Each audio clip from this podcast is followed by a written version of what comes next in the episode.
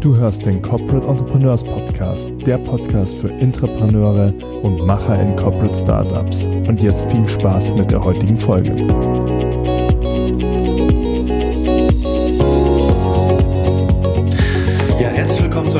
Folge vom Corporate Entrepreneurs Podcast. Heute mit Matthias Weigert, einem ganz, ganz, ganz, ganz spannenden Gast. Ähm, ich freue mich wahnsinnig auf unser Gespräch. Matthias ist Chef der Unternehmerschmiede, einem gemeinsamen Projekt, was das genau bedeutet, wir werden gleich noch sehen, von Adventure und von Kienbaum. Seit 2017 ein eigenständiges Unternehmen. Wie es dazu kam, was sie genau machen und was Matthias uns zu Corporate Entrepreneurship erzählen kann, und das ist eine Menge. Das finden wir heute zusammen raus. Willkommen, Matthias.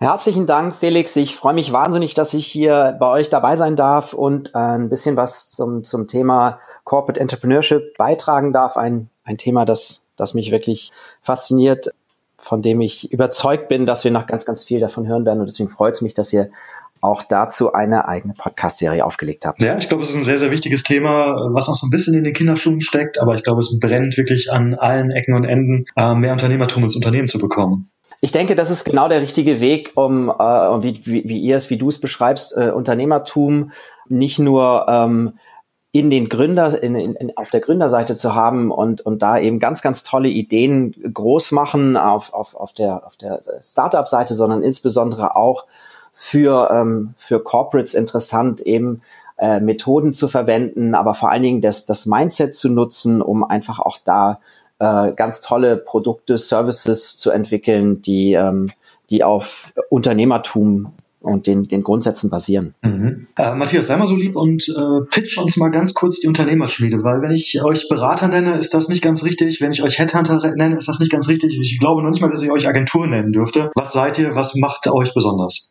Felix, danke, dass du, dass du mir da äh, den, den Rahmen auch gibst. Also die Unternehmerschmiede hilft Unternehmen Innovation umzusetzen, indem wir die richtigen Teams gewinnen und aufbauen. Das heißt, wir fokussieren uns ganz konkret auf äh, Innovationsteams, die äh, unternehmerisch neue Ideen entwickeln. Und dabei geht es im ersten Schritt darum zu definieren, was denn diese neue Idee sein kann und welches Team diese Idee umsetzen kann und dann und dann suchen wir mit unseren äh, in der Regel mittelständischen Kunden in der Organisation nach den richtigen Menschen, die dieses Team führen können und ergänzen das Team dann sinnvoll um Menschen, die von außen kommen. Äh, und wenn wir das Team gefunden haben, dann helfen wir individuell Kompetenzen aufzubauen innerhalb des Teams äh, und individuell den Einzelnen ähm, auch noch stärker unternehmerisch agieren zu können, um einfach schnell zu sein. Das bedeutet, eure Teams sind wirklich äh, intern und extern gemischt. Das heißt, die externen werden dann irgendwann zu intern oder, oder gehen sie wirklich wie Berater auch immer aus dem Projekt raus? Die, ähm, die internen sind im Team und die externen bleiben auch im Team und die werden, wie du richtigerweise sagst, zu internen, äh, bringen aber natürlich ganz anderes, eine, eine ganz in der Regel eine andere, andere Haltung mit, äh, ähm, auch vor allen Dingen dann andere Fertigkeiten und Fähigkeiten, um das, äh, die, die interne äh, Kompetenz, die schon vorhanden ist, sinnvoll zu ergänzen.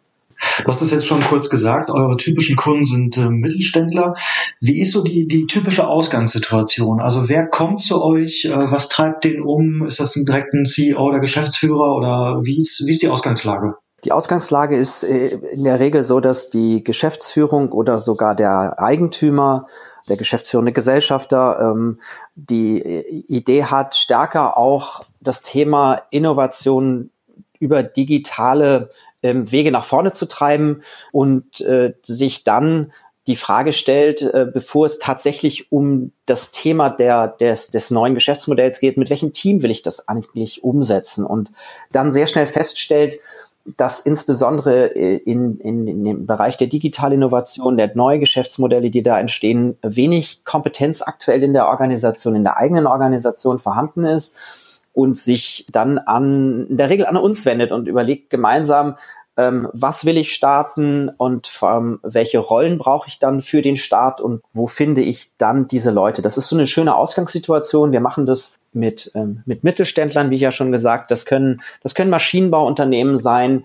die äh, überlegen, ähm, zukünftig äh, Maschinenteile intelligent zu vernetzen, smart zu vernetzen, um ähm, vielleicht äh, äh Zyklen zu verkürzen, äh, wenn es darum geht, Anlagenwartung zu betreiben. Das ganze Thema Predictive Maintenance ist ein Thema dort. Es kann aber auch sein, dass das, ähm, dass das Finanzdienstleistungsunternehmen sind, die sich mit aktuellen Themen wie Smart Contracting beschäftigen und sagen, dafür brauchen wir jetzt ähm, die richtigen, die richtigen Menschen, die das als Team aufbauen und die, äh, die wollen wir gemeinsam bauen. Und erst wenn ich das Team habe, dann, dann komme ich, wie gesagt, auf die einzelnen Inhalte. Hat den Charme, dass ich mhm. an der Stelle dann das Wissen, das dieses Team aufbaut, auch in der Organisation behalten kann. Und das ist für, wie wir merken, insbesondere mittelständische Unternehmen aktuell sehr, sehr wichtig, weil ähm, es einfach darum geht, dieses Wissen dann auch für andere Projekte wieder verfügbar zu machen. Mhm. Ich würde gerne gleich im nächsten Schritt mal wirklich auch so, wenn du sagen darfst, vielleicht mal an einem realen Beispiel, ich weiß nicht, ob ihr Referenzkunden habt, die ihr nennen dürft, mal wirklich so einmal den Prozess durchgehen, das finde ich wahnsinnig spannend. Aber vorweg würde ich gerne noch die Frage stellen, es klingt ja so, als hätten die Unternehmer ähm, oder, oder der Geschäftsführer das Problem, dass sie in der eigenen Organisation die Innovatoren nicht identifizieren können. Ist das das Problem? Es ist eins der Probleme, genau. Und es ist ja, ähm, du hast es, du hast es beschrieben. Es geht, geht im Endeffekt um zwei Dinge. Ich glaube, die, die Organisationen sind recht gut darin, ihre Produkte inkrementell weiterzuentwickeln, aber insbesondere die neuen technologischen Möglichkeiten, die einfach die, die digitale Welt ermöglicht, die, diese, diesen Zugang haben viele traditionelle Organisationen aktuell nicht. Und ähm, sich dann zu überlegen, in welche Bereiche können wir denn ergänzend noch unser Geschäftsmodell weiterentwickeln. Das ist spannend. Und da ist, glaube ich, auch ein, ein, ein großer Unterschied, den wir, wir aktuell sehen, ist, viele reden von, von, von Disruption und, und wir reden gerne eher von radikalen Innovationen, weil wir eben feststellen, dass gerade die Geschäftsmodelle, die im, im Mittelstand entstehen, ergänzend zum Kerngeschäft sind. Sie sind weniger ähm, weniger angreifend im ersten Schritt, sondern sie ergänzen ähm, das Kerngeschäft. Das heißt, es können neue Wege zum Kunden sein, das können, wie gesagt, vernetzte Anlagenteile sein oder das können neue Produkte und Services einfach sein, die angeboten werden, aber sie, sie werden aktuell nicht mehr, nicht, nicht nur als, als wirklich angreifend gesehen. Und ich glaube, das ist auch ein Kernelement dieses Corporate Entrepreneurships, dass wir sehen es eben nicht, äh, nicht, nicht eine Sprache auch in diesen ganzen Neugeschäftsmodellaufbau bringen, der, die, die eher sehr aggressiv ist, sondern ähm, dass es eben sehr, sehr gemein, also eher gemeinsam entsteht, diese, dieses, dieses Produkt, diese Innovation und das Ganze eben unternehmerisch aufgebaut. Und das heißt eben anders als vielleicht in der Stammorganisation, in der Kernorganisation neue Ideen umgesetzt und entwickelt werden, eben mit in einem anderen Rahmen, in einem anderen Umfeld, auch mit anderen Methoden. Und da kommt natürlich das Digitale auch stark äh, hinein. Eben Stichwort wie Instrumente des Design Thinkings zu nutzen, um einfach noch radikaler ähm, an, an, an Kundenbedürfnissen zu arbeiten und die dann sehr schnell zu ver verproben, auch mal hinzufallen, wieder aufzustehen, aber und, nicht in, in so eine Wasserfallplanung zu kommen. Das ist vielleicht nochmal ganz, ganz wichtig. Also es fehlt ein Stück, äh, um, um nochmal darauf zurückzukommen, es fehlt ein Stück an diesen Kompetenzen, äh, digitale Innovationen zu treiben. Und das ist das, äh, was wir wollen, was wir aufbauen wollen. Okay, also auf der einen Seite die Identifikation der richtigen Leute, auf der anderen Seite die Kompetenzen und eben auch das, äh, ja, das Lösen von der Kernorganisation und das letztliche wieder hineinführen. Das ist im Prinzip der Prozess. Das ist korrekt, genau. Und das ist auch das, warum wir sagen, ähm, es muss eine Organisation dieser beiden Initiativen, also der Sterbenorganisation auf der einen Seite und dieses, dieses eher agilen, schnellen Entwickelns von Neugeschäft, das muss auf Augenhöhe passieren. Das muss synchronisiert sein. Das darf nicht, äh, nicht losgelöst sein vom Kerngeschäft.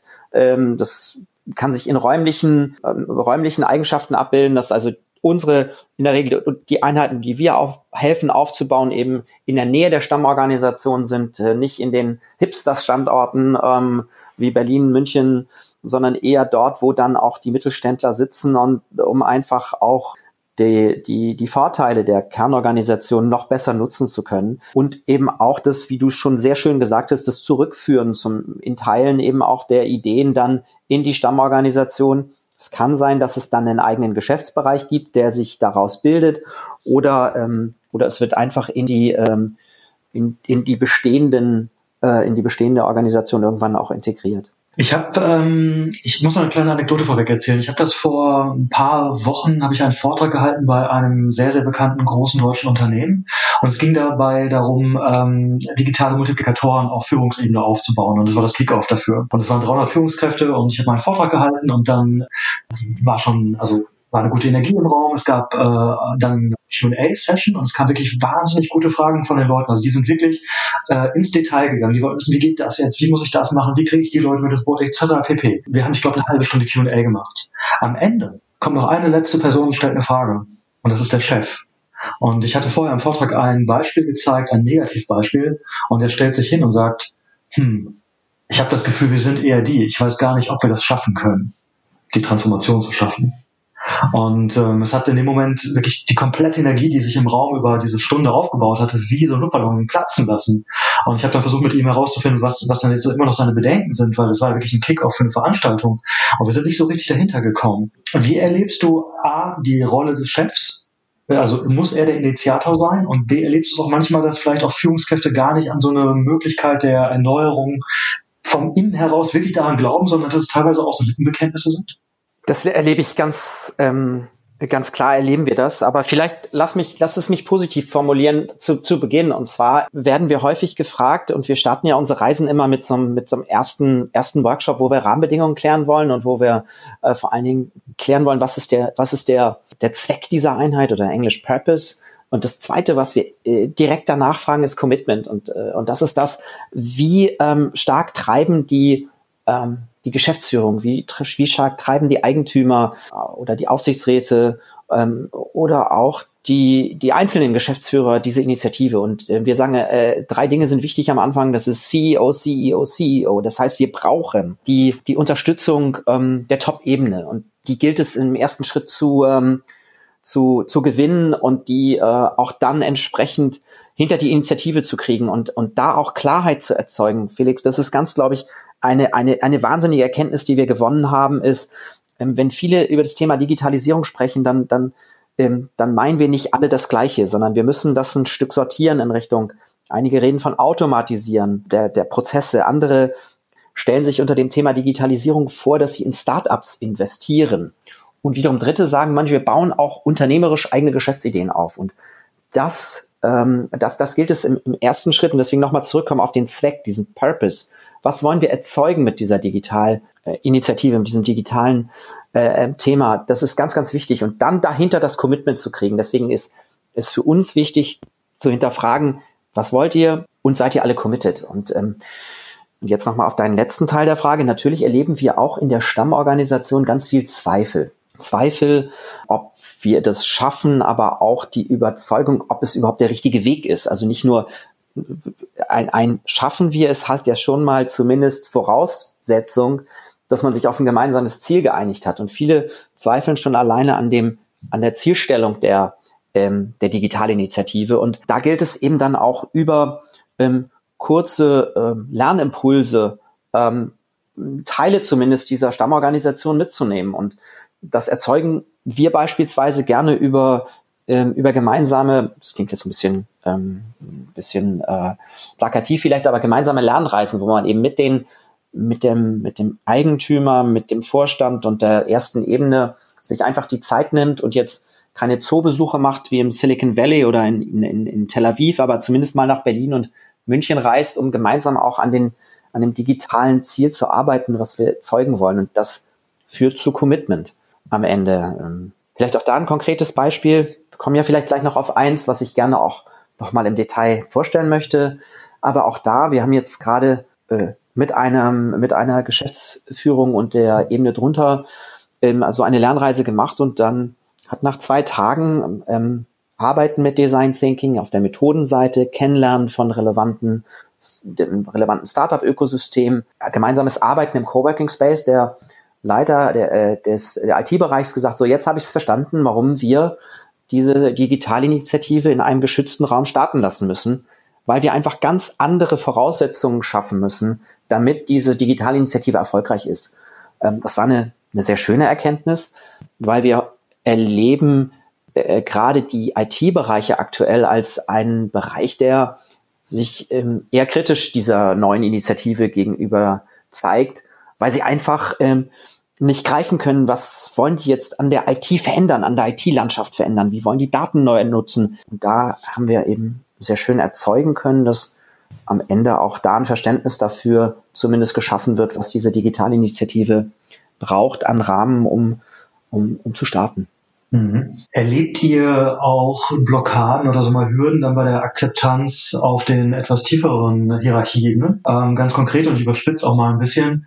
Ich habe schon zum Beispiel nach einem Vortrag erlebt, dass jemand zu mir kam und sagte, ja, mega, ähm, hat mich mega mitgenommen. Aber ich kenne das, ich kenne das auch von meinem Chef. Ähm, ja, der ist auch vor einem Jahr im Valley oder was ich meine, auch in Berlin gewesen und dann kam der wieder und war ganz begeistert, dass man ein Taxi mit der App bestellen konnte und das war jetzt für ihn quasi der, der große Quantensprung. Und ähm, nach einer Woche, also das zeigt ja auf der einen Seite, wo er gewesen ist. Und nach einer Woche war auch dieser ganze, dieser ganze Euphorie-Effekt auch schon wieder verpufft und am Ende ist nichts passiert, weil er eigentlich noch in dieser alten Welt steckte. Ähm, also erlebt ihr auch sowas, dass die, sagen wir, die normalen, sagen wir, Sachbearbeiter oder Leute auf den tieferen Ebenen auch sagen, naja, das ist jetzt die nächste Change Zone, die durchs Dorf getrieben wird? Ähm, auch das ist natürlich eine Gefahr, ähm, die absolut auch in einzelnen Projekten sich zeigt ähm, dass einfach keine Ergebnisse, greifbaren Ergebnisse produziert werden. Ähm, und das ist ganz, ganz entscheidend auch, was diese, was diese, ähm, äh, dieses agile Projekt, äh, diese, diese Digitalinitiative zeigen muss, sind einfach anfassbare Ergebnisse. Wir, wir nennen das Leuchttürme, auch um insbesondere die, die Mitarbeiter und Sachbearbeiterebene einfach ganz plakativ da heranzuführen, dass äh, in diesen, in diesen anders aufgestellten Projekten einfach auch Ergebnisse produziert werden. Wir ähm, sehen, das ist eins der zentralen Aspekte. Und wenn du mit, mit Mittelständlern sprichst, ähm, ich habe da ein, ein gerade medizintechnischen Unternehmen, mit dem wir sehr intensiv auch ähm, im Austausch sind und die auch geholfen haben, da, da ist der Leiter der Strategie, der sagt, wir haben äh, vor zwei Jahren angefangen, Innovationsgaragen zu bauen und diese Innovationsgaragen haben für sich dann auch tolle Projektergebnisse erzielt, aber für die Gesamtorganisation war einfach der Beitrag, den dann nach zwei Jahren diese Projekte äh, auch für die Kernorganisation geliefert haben, nicht, ähm, nicht ausschlaggebend genug, um einfach auch zu Veränderungen erzeugen zu können. Das führte dazu, dass dann diese Organisation im nächsten Schritt noch viel stärker auch ähm, darauf geachtet hat, in der zweiten Runde, welche Ideen denn wirklich weiterentwickelt werden, auch zu Leuchttürmen entwickelt werden, um eben ähm, zum einen ergänzend zum Stammgeschäft auch wirklich veritables Geschäft aufzubauen und zum anderen aber auch dafür geeignet sind, in die Kernorganisation zurück erste wirklich anfassbare Ergebnisse zu produzieren. Und das ist etwas, was dann auch viele in der Stammorganisation überzeugt, ähm, denn wir Menschen lernen ja nicht dadurch, dass wir ihnen was erzählen und ein tolles Chart malen, sondern wir wissen ja, das ist ja eine Kompetenz dieses Corporate Entrepreneurships, auch dieses Umsetzungsorientierte, dieses wir, wir setzen das ähm, ganz konkret in die Praxis um. Wir bauen erste, erste anfassbare äh, Prototypen, die dann dieses Produkt äh, und die Produkteigenschaften testen können. Und das testen wir nicht nur mit unseren Kundengruppen, sondern wir transportieren die Ergebnisse und auch das, was wir dort, dort äh, gestaltet haben, auf das wir stolz sind aus dieser Initiative, auch dann in die Kernorganisation. Und das, das führt dazu, dass da eine höhere Akzeptanz entsteht. Ähm, und es nicht nur heißt, ähm, so wir in der Kernorganisation, in der Stammorganisation, wir verdienen das Geld und in diesen Einheiten, das hört man, hören wir ja auch häufig, da wird's, wird's ausgegeben. Das ist eben nicht der Fall, sondern über wirklich äh, anfassbare Ergebnisse dann eben auch zurückzukommen und und auch Überzeugung, äh, überzeugend ähm, die Ergebnisse stolz präsentieren zu können. Gibt es, äh, weil das ist vielleicht das, was ihr auch in, in Pitches bei äh, Geschäftsführern und CEOs mal bringen werdet oder müsst vielleicht sogar. Gibt es denn weltweit äh, Leuchtturmbeispiele, wo es eine Organisation wirklich aufgrund dieses Ansatzes geschafft hat, sich komplett äh, zu transformieren, also wirklich komplett ein altes Geschäftsmodell fallen zu lassen und ein digitales aufzunehmen? Also ich, einen Vortrag erzähle ich ab und zu vom Kontrast Kodak versus CW Color. Was, was kennst du? Vielleicht kennst du auch eins aus eigener Praxis, was, was du selbst begleitet hast. Also wir, ähm, wir sind im Moment, ähm, es gibt, natürlich gibt es gute Beispiele und, und, und ich glaube, wir dürfen auch jetzt nicht so tun, als wenn das eine Initiative ist, die jetzt gerade erst vom Himmel gefallen ist, die sich entwickelt hat, sondern äh, wir kennen das ja schon sehr lange, auch wie sich Organisationen, globale Organisationen ähm, komplett verändern und äh, äh, auch, auch dann irgendwann komplett auflösen. Und, und, und ein Beispiel aus der langen Vergangenheit, da war ich noch Berater, habe auch, auch ähm, viel dort geholfen. Es ist, ist ja Mannesmann, wo du sagst, die waren eben mal ehemals Stahl und sind dann in, in einen Telefonorganisation, haben sich transformiert. Das heißt, es ist lange her, ähm, aber auch das zeigt, dass es immer wieder auch diese Corporate Disruption gab, ähm, in Richtung neue datenzentriertere ähm, Geschäftsmodelle geht. Ähm, aktuell ähm, sehen wir, ist bei uns in den Projekten, die wir begleiten, eher so, dass sich diese Initiativen bilden ähm, und ergänzend zum Kerngeschäft Neues aufbauen. Wir erleben es im Moment nicht, dass diese Organisationsformen, die da entstehen, aktuell ein komplettes Geschäftsmodell ablösen oder, äh, äh, oder sogar äh, völlig in sich aufsaugen, sondern wir erleben aktuell es eher so, dass diese Organisationen nebeneinander agieren, auf gleiche Kunden zugreifen, auf gleiche Zulieferer zugreifen, auf gleiche Produkte und Services zugreifen und, in, und dann eben andere Wege zum Kunden nutzen oder eben auch andere Produkteigenschaften nochmal stärker in den Vordergrund stellen. Das ist so das, was ich aktuell eher erlebe. Ähm, in, in der Theorie heißt es so ein bisschen diese Beidhändigkeit der Organisation, die sich eben auch da vollzieht, die eine eben sehr stark, sehr agil und die andere eher auf der Stammorganisationsseite eben beides synchronisiert, beides auch durch Blut und den Körper verbunden. Das ist ja auch nochmal ganz gut ähm, als Bild sich im Kopf zu halten, also dass man so, dass die nicht völlig losgelöst voneinander agieren, sondern eben schon sehr, sehr stark auch eine, eine Verbindung weiterhin behalten. Das ist das, was ich erlebe. Wir haben uns hier im Podcast so ein bisschen auf, zur Aufgabe gemacht, immer beide Seiten zu beleuchten. Einerseits ein bisschen die Unternehmen-Corporate-Seite, die Chefperspektive einzunehmen, andererseits aber auch die, die Perspektive des sagen wir, normalen Angestellten, der vielleicht auch vor der Entscheidung steht, ähm, Corporate-Entrepreneur zu werden oder selbst zu gründen oder nebenbei ein Vier-Stunden-Startup zu, äh, zu gründen oder sonst irgendwas zu tun. Ähm, jetzt nochmal ganz klar die Chefperspektive und bevor wir auf die anderen Nummern eingehen, wie erkenne ich denn einen Corporate Entrepreneur oder einen potenziellen Corporate Entrepreneur? Ähm, wir hatten ja auch vorhin über, die, über das Commitment der, der Chefs und Geschäftsführung und auch letztlich auch aller Führungskräfte gesprochen. Und es ist ja jetzt nicht so, dass in den letzten Jahren Leute mit dem Profil eines Gründers eingestellt wurden. Also vielleicht durch Zufall, aber nicht durchaus per, oder nicht in der Regel per Absicht. Und ich erlebe das häufig, dass viele Leute sagen, ja, ähm, das ist alles plausibel, aber wir haben die Leute einfach nicht oder sie sehen die Leute nicht. Ähm, daher konkret die Frage, also nochmal, wie, wie kann ich das identifizieren und wie, welche Eigenschaften hat auch ein, ein guter Corporate Entrepreneur? Ja, vielleicht also, ähm, das ist eine, eine, eine spannende Frage, ähm, wie ich es erkennen kann. Und zwar äh, glauben wir eben ganz stark an das Thema wie ich wie ich mich verhalte, welche Haltung ich habe, welche äh, wie ich Menschen begeistern kann, wie ich wie ich ähm, Ideen umsetze. Ähm, äh, das ist ein ganz ganz entscheidendes Kriterium dabei, ähm, äh, Menschen, äh, Menschen auszuwählen, die diesen, diesem Corporate Entrepreneur Profil sehr, ähm, sehr stark entsprechen. Wir unterscheiden dort äh, vier, in, in, so, sogenannte vier Kriterien. Wir gucken uns eben diese, diese Haltung an, das Mindset, das ähm, sehr stark geprägt ist auch durch die Persönlichkeit. Das ist die zweite Dimension. Und dann haben wir als dritte Dimension das ganze Thema äh, Skillset und äh, die vierte Dimension ist ist tatsächlich das Toolset. Toolset sind die Instrumente, die ich nutze. Skillset ist das, was ich er erlernt habe über das, ähm, über das Anwenden der Instrumente.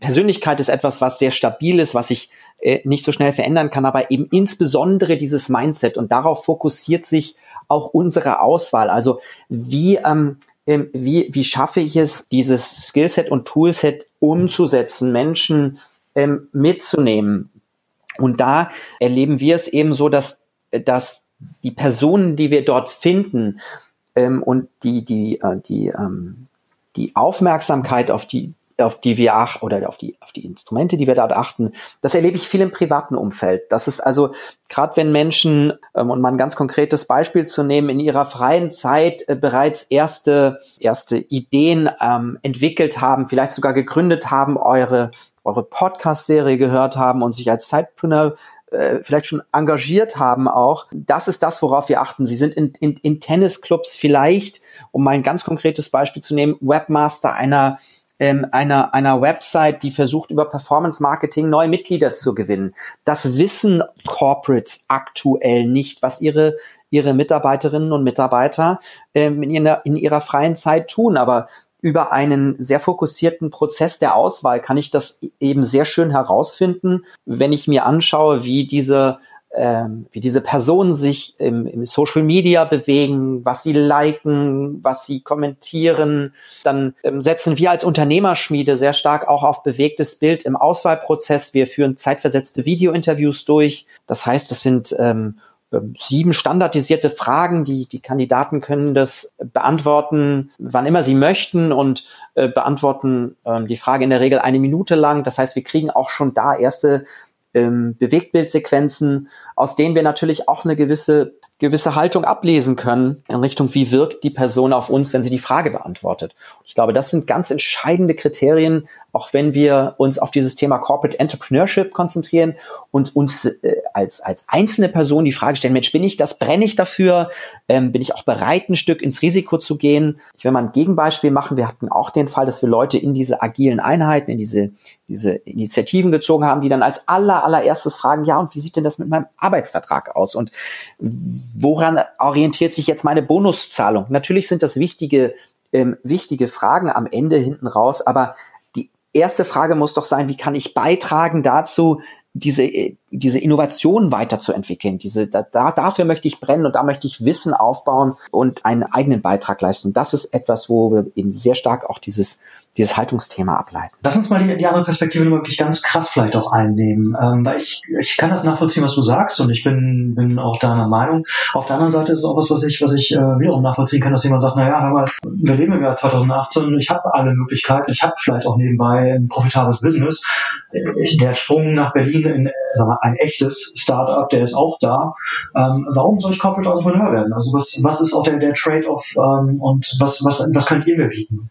Also was sind aus deiner Sicht auch die Vorteile, sich in einer Organisation und eben nicht mhm. in den anderen Möglichkeiten, die wir heute, wie gesagt, zweifellos haben, äh, sondern in der eigenen Organisation als Unternehmer zu betätigen? Ähm, das sind, das sind natürlich auch immer wieder Fragen. Auch da, glaube ich, stellen viele, viele Mittelständler ihr ihre Vorteile aktuell noch nicht ausreichend genug ins Schaufenster. Ist aus unserer Sicht drei konkrete Punkte, ähm, die viele Menschen davon überzeugen, die früher in diesen agilen Einheiten gearbeitet haben, auch ähm, sich an Corporate Entrepreneur, als Corporate Entrepreneur zu betätigen. Das eine ist, ist klar die Rolle. Wir haben, wir haben ja unterschiedliche Rollen in, in diesen, in diesen Teams, aber ähm, als wir, wir nehmen wir mal an, ich bin eher auf der auf der Technologie-Seite, auf der Tech-Seite. Ich kann mich wieder stärker um um um die Technologie kümmern. Ich kann mich mit dem mit mit mit dem Thema, mit dem ich eigentlich mal in dieses in dieses Startup eingetreten bin, mich wieder stärker beschäftigen.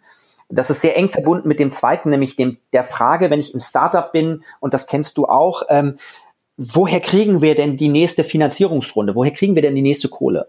Und das heißt, im Startup befasse ich mich am Ende auch immer damit, wieder frisches neues Geld einzusammeln, was am Ende dazu führt, dass ich eben mich nicht nur mit meinem Produkt befassen kann, sondern eben abgelenkt bin von anderen Dingen und das nächste Pitch Deck vorbereiten muss für die äh, für die nächste äh, Runde der Investoren und das das lenkt mich ab. Das führt dazu, dass ich ähm, dass ich keine keine, kein Fokus mehr auf meinem Thema habe.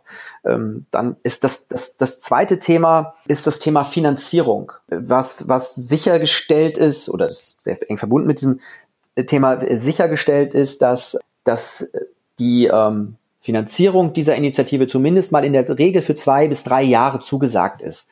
Das heißt also auch da ähm, ich eine Sicherheit habe, dass ich ein, ein Einkommen habe, dass ähm, das nicht abhängig ist davon, wie gut wir auf der Investorenseite performt haben. Ein noch viel, viel wichtigerer Punkt ist, ist der ganze, äh, ist das, ist das ganze Thema Netzwerk zu Kunden. Also ich kann auf ein bestehendes Netzwerk zu Kunden aufsetzen. Das heißt, ich muss nicht alle, ähm, ähm, muss das Kundennetzwerk nicht aufbauen, nicht mühsam aufbauen, was ich im Startup häufig habe, ähm, was ich versuche dann über Kooperationen zu lösen, aber am Ende ist auch nur halb schaffe, wenn ich, wenn ich nicht wirklich ein Corporate Startup bin. Und, und der letzte Punkt äh, ist das Thema Daten.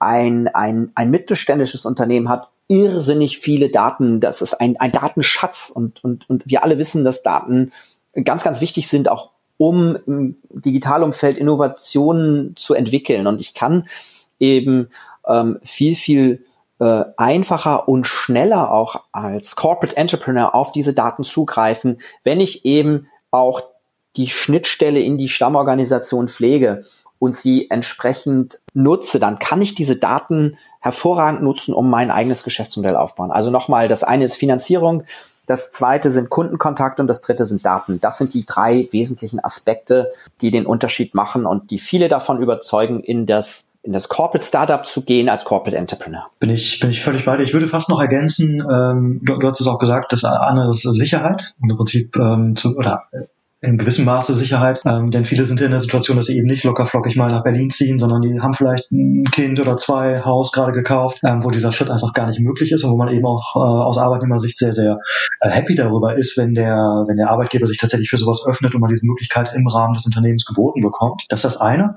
Und das andere, vielleicht ein bisschen dadurch, dass ich so aus der, aus der Vier-Stunden-Startup-Richtung, also des Nebenherkommens äh, selbst komme und da auch meine Ursprünge habe. Und du hast es vorhin auch schon gesagt der Chef sieht nicht, was du nebenbei tust. Ähm, das bekommt er vielleicht durch Zufall mit, dass du ganz profitabel nebenbei ein Business aufbaust, dass du ähm, Performance-Marketing für den Tennisverein, wie du es gesagt hast, machst, dass du XYZ sehr erfolgreich nebenbei tust, aber es ist nicht sichtbar. Und aus meiner Sicht ist das Corporate Entrepreneurship auch tatsächlich in gewisser Art und Weise das Karriereprogramm des 21. Jahrhunderts, weil du machst eben eine sehr, sehr sinnvolle, gestalterische Tätigkeit, aber eben in der, in der Sphäre und mit der Sichtbarkeit deines, deines Chefs. Äh, absolut. Und vielleicht kommt noch ein letzter Punkt, wenn ich darf, ergänzend hinzu, das ist das Thema, äh, das ganze Thema Arbeitsumfeld, Kultur. Viele sind früher sehr abgeschreckt gewesen von der Kultur in mittelständischen Organisationen und das, ähm, das, das umgehen wir heute, indem wir eben diese agilen Einheiten bauen, die eben Startup ähnlich arbeiten, äh, die vom, vom Dresscode angefangen über den, die, die, die Sprache, die genutzt wird, einfach eine anderes, andere Arbeitsumgebung schaffen. Ähm, das kann mit dem Büroaufbau zu tun haben. Äh, und, und das ist etwas, was einfach dann doch auch überzeugt, nachhaltig überzeugt. Und, und am Ende da würde ich gerne nochmal den Bogen spannen zu dem, was du ganz am Anfang gefragt hast, nämlich dem Commitment, auch da zu spüren, dass es nicht nur ein Lippenbekenntnis ist der, der Eigentümer, der Geschäftsführer oder der Vorstände, sondern dass die auch sich in diesen Einheiten zeigen und äh, auf der anderen Seite Freiräume geben, Zugang zu Daten und Kunden möglich machen. Also auch darin zeigt sich sehr konkret, äh, aus der Führungsebene, du nennst die die Chefebene, das dann umgesetzte Commitment und nicht nur das reine ähm, verbale äh, äh, Aussprechen von ja, wir wollen das auch alle, sondern hier zeigt es sich in ganz konkreten Taten, ähm, um eben diese, dieses, dieses, äh, diese, diese agile Initiative auch zum Erfolg zu führen. Ja, sehr, sehr cool. Matthias, wir kommen äh, zum Schluss so langsam. Das ist immer, immer faszinierend für mich persönlich auch jedes Mal, wenn man einen spannenden Interviewgast hat, wie schnell eine halbe Stunde rum ist. Und wir, es ist uns wahnsinnig wichtig, die Community immer mit einzubeziehen. Und deswegen an der Stelle auch nochmal an euch da draußen. Wir stellen die Fragen, wie es uns interessiert oder wie es mich vor allem auch interessiert. Ähm, was ihr wissen wollt, können wir nur vermuten. Sagt's uns. Wir haben mit jedem Interviewgast im Nachgang nochmal die Möglichkeit, eure Fragen zu klären. Äh, postet, kommentiert, stellt uns eure Fragen. Ich bin sicher, dass Matthias ähm, und ja, dass Matthias in der in der Lage und in der freudigen Lage ist, uns die im Nachgang noch zu beantworten. Zum Abschluss, lieber Matthias, ähm, wir haben unsere typischen Rapid-Fire-Questions. Teilweise einfach Sätze, die du ergänzen kannst. Wenn du das Gefühl hast, du möchtest mal einen Satz oder so hinzufügen, dann auch gerne das. Und ist für mich. Sag nochmal bitte, Entschuldigung, habe ich nicht mitgekriegt.